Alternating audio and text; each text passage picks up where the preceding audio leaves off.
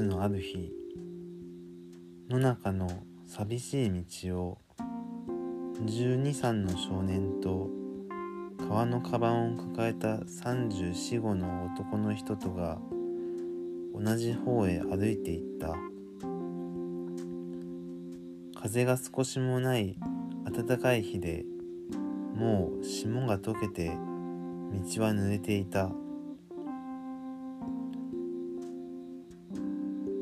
枯れ草に影を落として遊んでいるカラスが二人の姿に驚いて土手を向こうに越える時黒い背中がちらりと日の光を反射するのであった。坊一人でどこへ行くんだ？男の人が少年に話しかけた。少年はポケットに突っ込んでいた手をそのまま23度前後にゆすり人懐っこい笑みを浮かべた街だよ。これは変に恥ずかしがったり嫌に人を恐れたりしない素直な子供だなと男の人は思ったようだった。そこで二人は話し始めた。坊なんて名だ？レンって言うんだ。レン連平かうんうん。と少年は首を横に振った。じゃあ蓮一か？そうじゃないよ。おじさんただね。蓮っていうのさ。ふーん。どう字書くんだ？連絡の連か違う。点を打って1を書いてのを書いて2つ点を打って難しいな。おじさんはあまり難しい字は知らんよ。少年はそこで地べたに小切れで「蓮」と大きく書いてみせた。ふーん難しい字だな。やっぱり。二人はまた歩き出した。これねおじさん清廉潔白の蓮って字だよ。なんだいその清廉潔白ってのは？清廉潔白というのは何にも悪いことをしないので神様の前へ出ても巡査に捕まっても平気だということだよ。ふーん。巡査に捕まってもな。そう言って男の人はにやりと笑った。おじさんのオーバーポケットオーバーのポケット大きいね。うんそりゃ大人のオーバーは大きいから。ポケットも大きいさ。あったかい？ポケットの中かい？そりゃあったかいよ。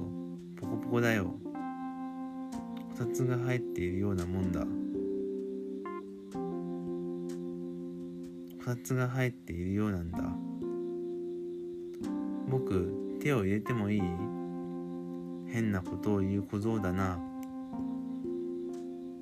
男の人は笑い出した。でもこういう少年がいるものだ。近づきになると相手の体に触ったりポケットに手を入れたりしないと承知ができぬという風変わりな人懐っこい少年が入れたっていいよ。少年は男の人の街灯のポケットに手を入れた。なんだちっともあったかくないね。ははそうかい。僕たちの先生のポケットはもっとぬくいよ。朝僕たちは学校へ行く時代わり番号に先生のポケットに手を入れていくんだ。木山先生というのさ。そうかい。おじさんのポケットなんだか硬い冷たいものが入ってるね。これ何？なんだと思う？金でできてるね。大きいね。何かネジみたいなもんがついてるね。すると不意に男の人のポケットから美しい音楽が流れ出したので2人はびっくりした。男の人は慌ててポケットを上から押さえた。しかし音楽は止まらなかった。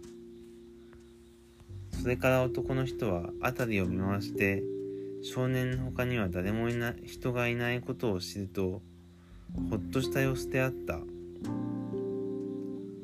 天国で小鳥が歌ってでもいるような美しい音楽はまだ続いていた。おじさん分かった。これ時計だろう。うんオルゴールってやつさ。お前がネジを触ったもんだから歌い出したんだよ。僕この音楽大好きさ。そうかい。お前もこの音楽知ってるのかい。うんおじさん。これポケットから出してもいい？出さなくてもいいよ。すると音楽は終わってしまった。おじさんもういっぺん鳴らしてもいい？うん。誰も聞いてやしないだろうな。どうしておじさんそんなにキョロキョロしているの？だって誰か聞いていたらおかしく思うだろう。大人はこんなおもちゃを鳴らしていてはそうね。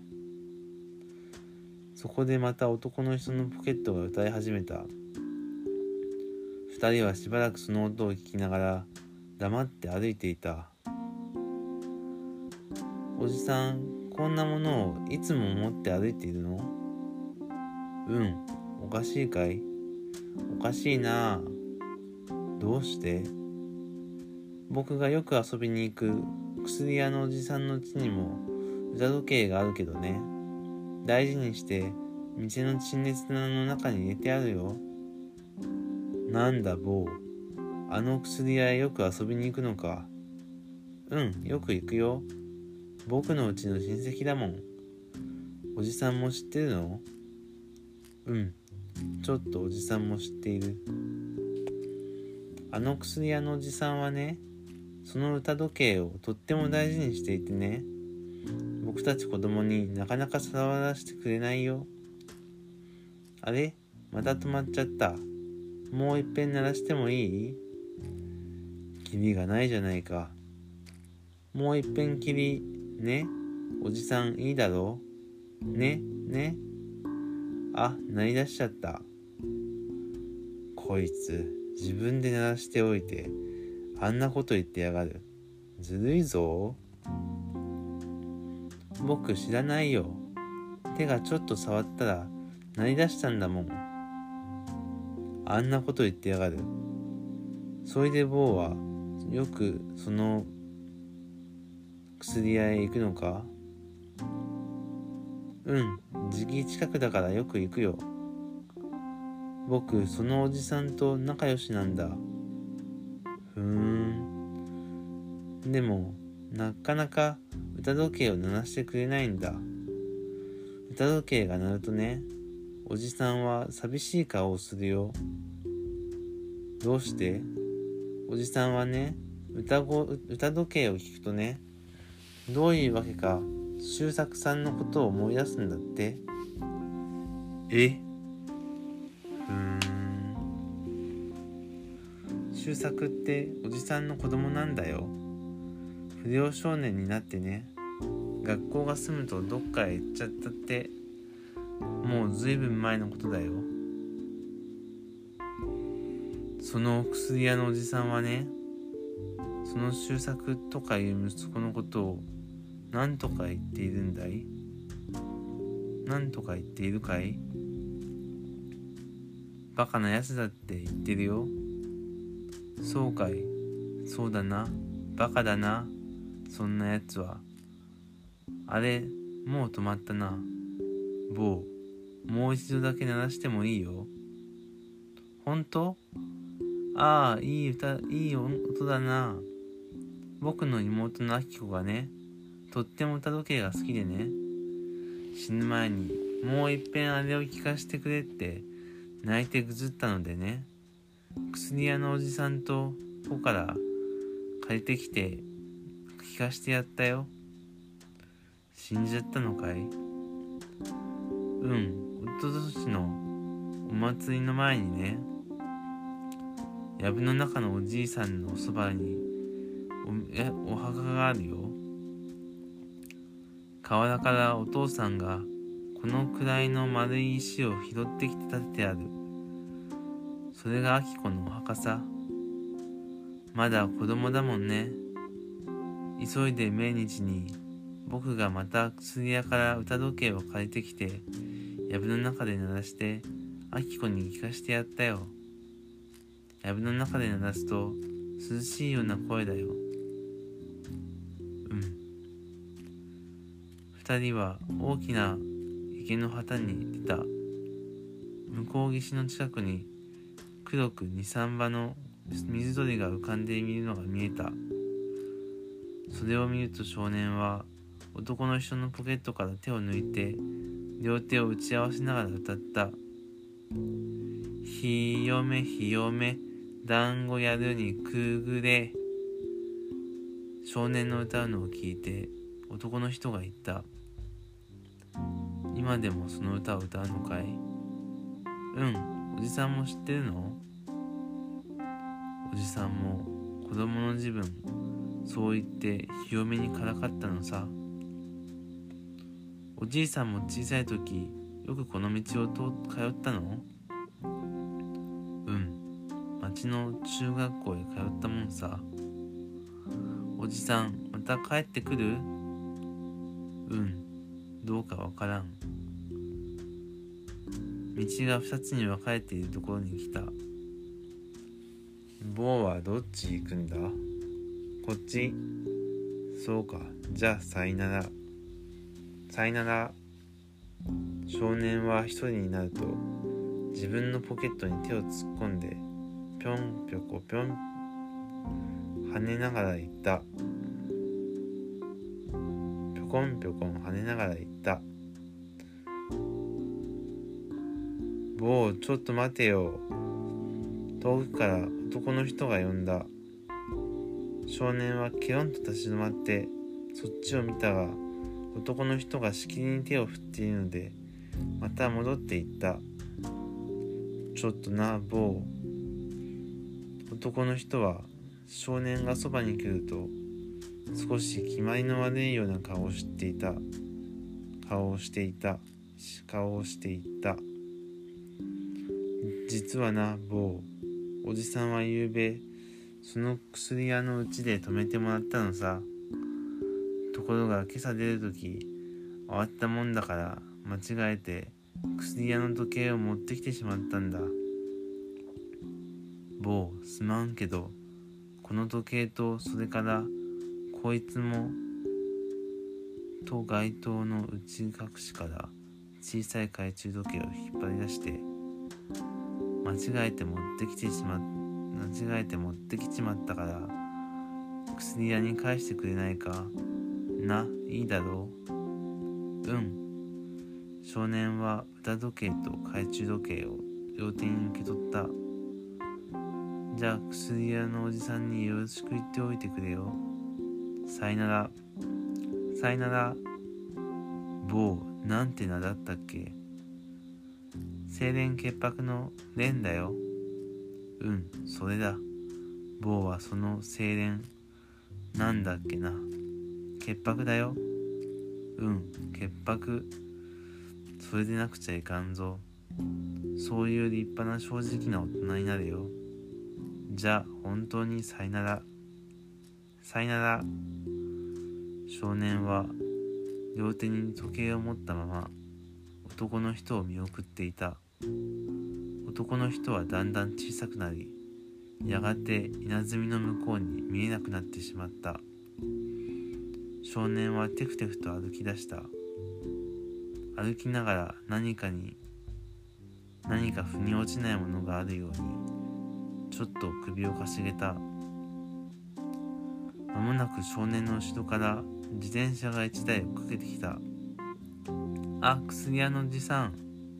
おお連坊お前か。襟巻きで顎をうつめた。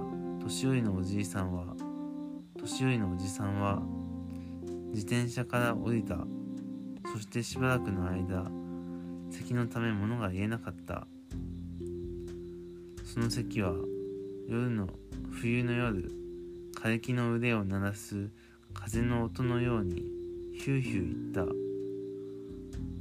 連坊お前は村からここまで来たのかうん。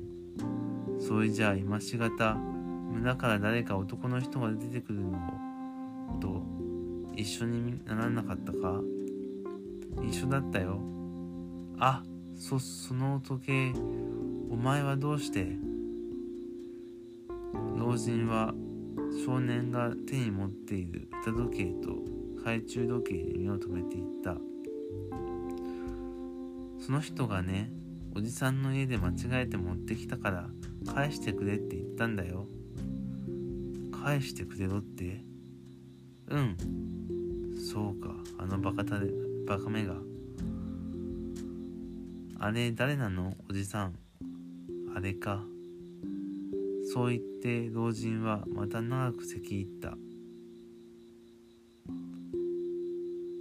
あれはうちの周作だ。え本当？きっと昨日何十年昨日十何年ぶりで家へ戻ってきたんだ。